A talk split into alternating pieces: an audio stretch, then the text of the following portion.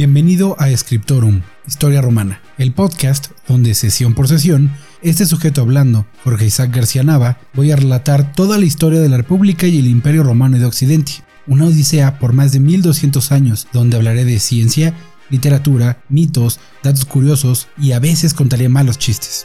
Comencemos esta travesía con una frase del escritor de comedias Plauto en el Miles Gloriosos. Ahora tened la amabilidad de prestarme vuestra atención y que el dios Marte os siga protegiendo como ya lo ha hecho en otras ocasiones.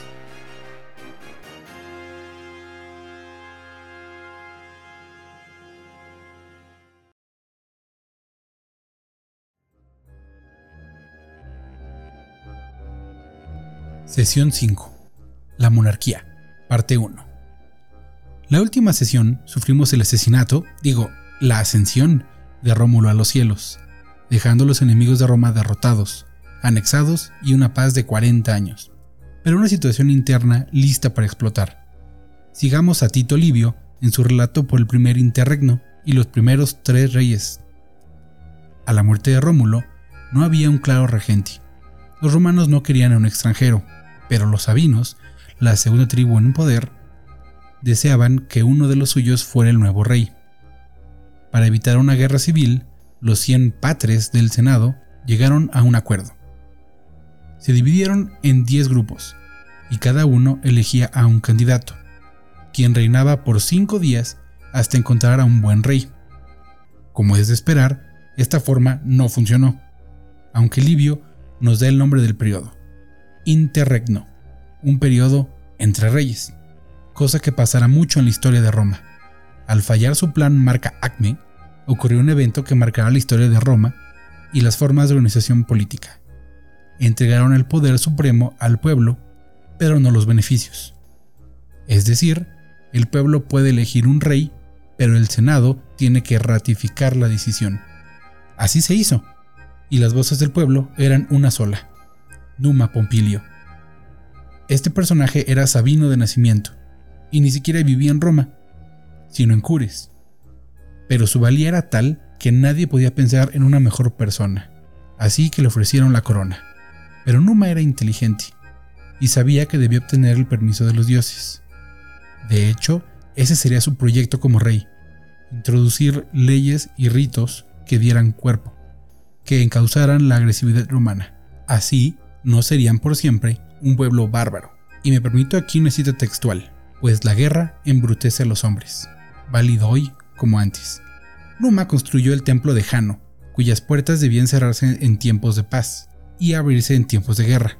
Dice Livio que solamente dos veces han sido cerradas hasta el momento en el que él escribe, es decir, hasta el inicio del imperio. Numa creó un calendario lunar, pero con 12 meses, y, para regocijo de todos los presentes y pasados, los días festivos, donde no se podían hacer negocios. Creó muchos de los rituales religiosos, como el Flamen de Júpiter, un alto sacerdote, además de dos adicionales para Marte y Quirino. Julio César mismo fue alguna vez Flamen Dialis, es decir, el Flamen de Júpiter. Reinstituyó a las sacerdotisas de Vesta, a quienes les asignó un salario público, creó el ritual a Marte, dios de la guerra, haciendo una procesión mientras cantaban y bailaban himnos, usando una túnica bordada y sobre ella una coraza de bronce.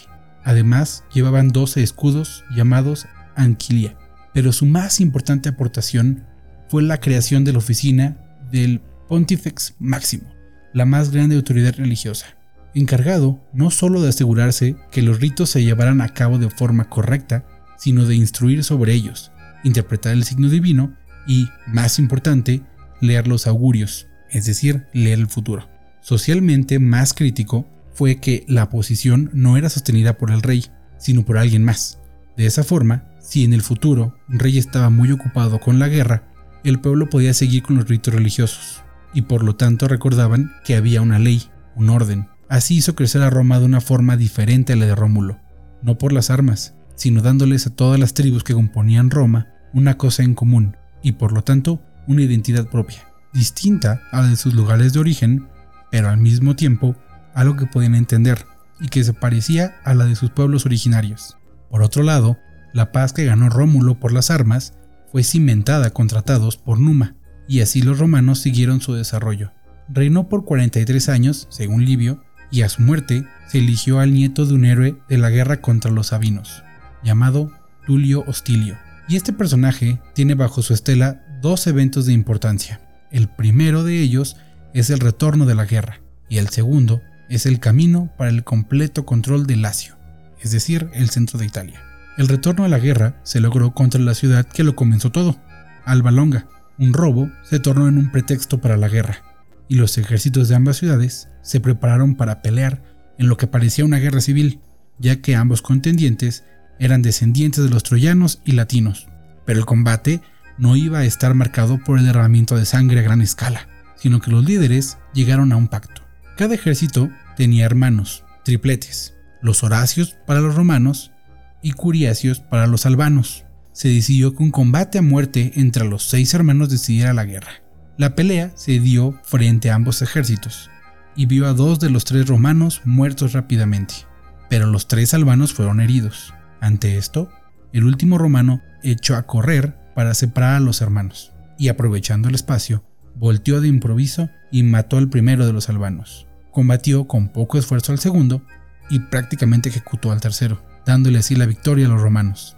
La historia del hermano vencedor no acaba bien, ya que su hermana estaba comprometida con uno de los hombres que acababa de derrotar, y cuando ella mostró más dolor por la muerte de su prometido que por la de sus hermanos, él asesinó. Fue llevado a juicio por el acto, y, aunque fue perdonado por sus servicios, cayó en desgracia. Sin embargo, una victoria bajo un tratado, un juramento ante los dioses, había sido alcanzada por los romanos, y así Alba Longa estaba obligada, en papel al menos, a apoyar a Roma en cualquier conflicto. Pero el rey albano no tenía intención alguna de cumplir su parte del trato, y comenzó a tramar una forma de derrotar a Roma, y encontró en las ciudades de Fidenas y Velles aliados para sus planes llevándolos así a la rebelión. Los ejércitos de estas cuatro ciudades se encontraron a las orillas del Tíber. Los romanos se enfrentarían a los velletinos y los aliados albanos se enfrentarían a los fidenenses. Los romanos ignoraban que al comenzar la batalla, los albanos se retirarían del combate y así caerían aplastados por las tres fuerzas.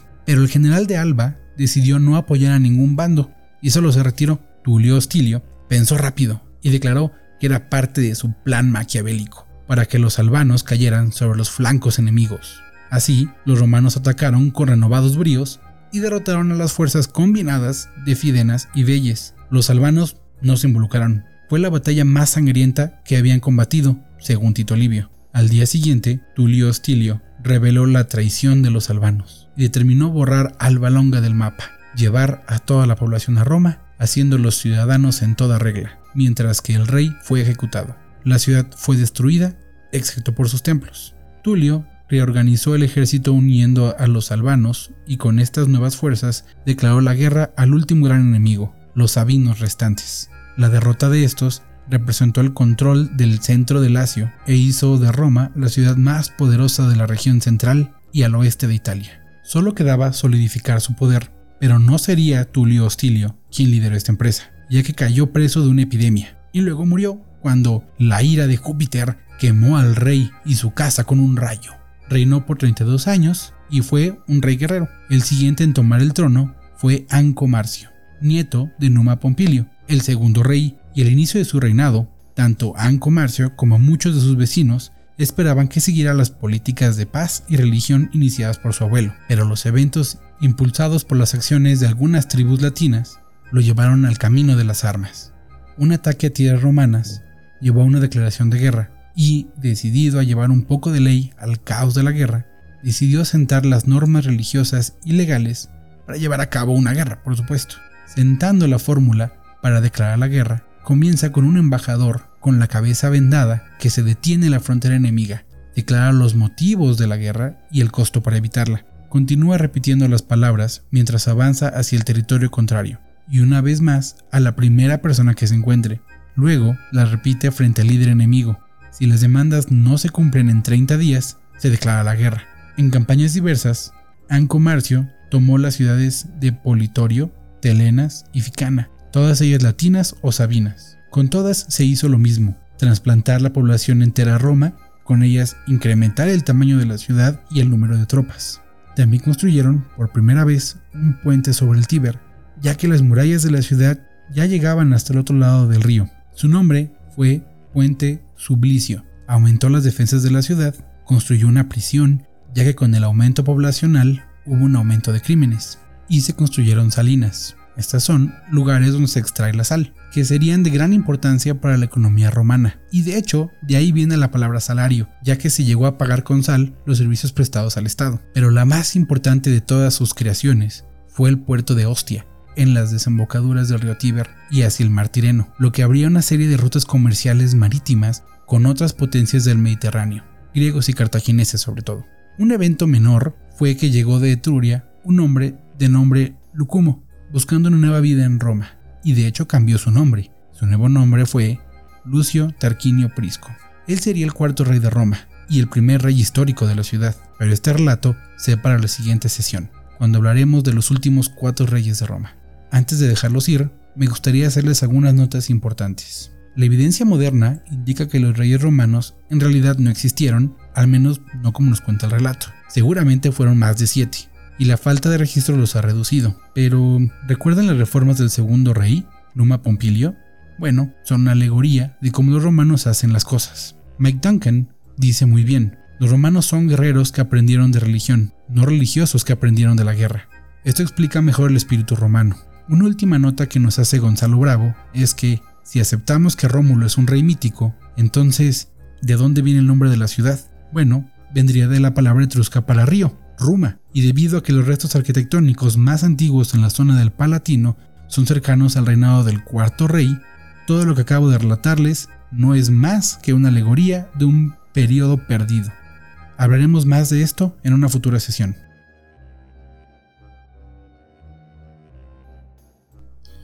No olvides seguir las actualizaciones de este podcast en redes sociales. Escriptorum Historia Romana en Facebook y Twitter Envía tus dudas, comentarios, sugerencias o si deseas convertirte en patrocinador al correo podcasthistoriaromana.gmail.com. Si no es mucho pedir, también puedes ayudar a este proyecto en Patreon en patreon.com diagonal historia romana, donde puedes suscribirte con una cuota mensual para ayudar a crear estos episodios y de paso obtener algunos beneficios. Te deseo una buena semana nos escuchamos la siguiente sesión en tu podcast Scriptorum Historia Romana y cerremos con otra cita del genial Plauto en anfitrión. Ahora, distinguido público, un fuerte aplauso en honor y atención al soberano Júpiter.